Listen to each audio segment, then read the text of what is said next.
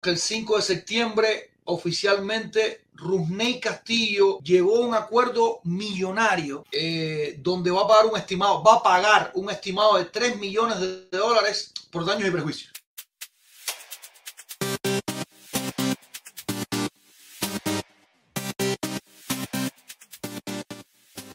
Es una noticia bien larga, a ver cómo la podemos minimizar un poquitico por acá porque eh, Rusney había contratado servicio de Go Sport Management LLC, Leonardo Gutiérrez, después de dejar Cuba al final del 2013, camino a República Dominicana. En ese agreement, el pelotero había acordado pagarle un 20% de em, ganancias y bonos en su primer contrato de las grandes ligas a esta compañía y en agosto de 2014 Rusney, como todos sabemos, firmó por 72.5 millones de dólares que, lo se, cometió, que se convirtió en un récord para los peloteros cubanos eh, en ese momento. Su salario básico se, repartió en, eh, en, las, maneras que están viendo ustedes ahí.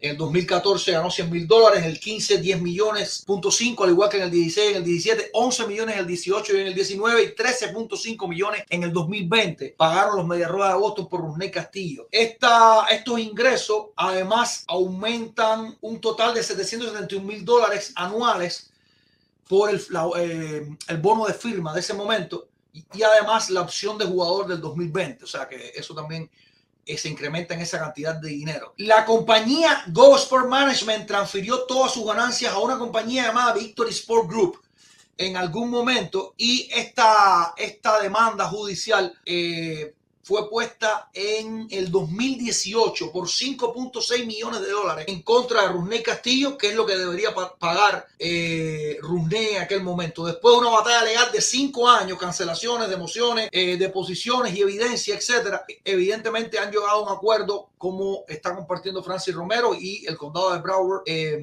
por 3 millones de dólares. 3 millones de dólares va a pagar Rusney Castillo a esta compañía con la que acordó originalmente el 20% de su ganancia en firmas y bonos. Eh, este acuerdo es del 2014. Así que ya saben, eh, después de un largo proceso judicial de cinco años y de una lucha campal entre abogados de ambas partes, Rusney Castillo ha llegado a un acuerdo amigable este 5 de septiembre por 3 millones de dólares que va a estar pagando a esta compañía de un acuerdo que originalmente era el 20% de su salario, que hubiera sido mucho más por lo que estamos viendo por acá.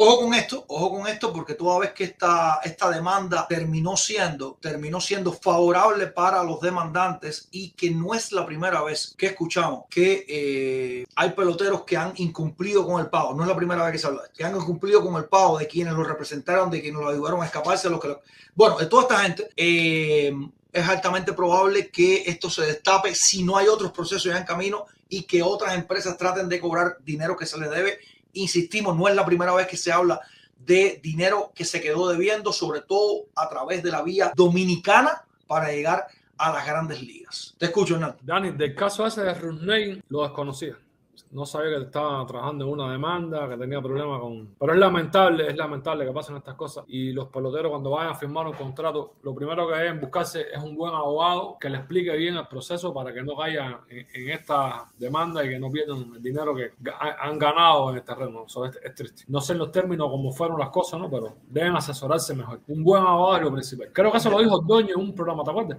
Que lo principal era buscarse un buen abogado antes de firmar y... Corre tu que tú como aprieto. Que llegó el team del swing, pero el swing completo. ¡Vamos! Aquí no se toca la bola, mucho respeto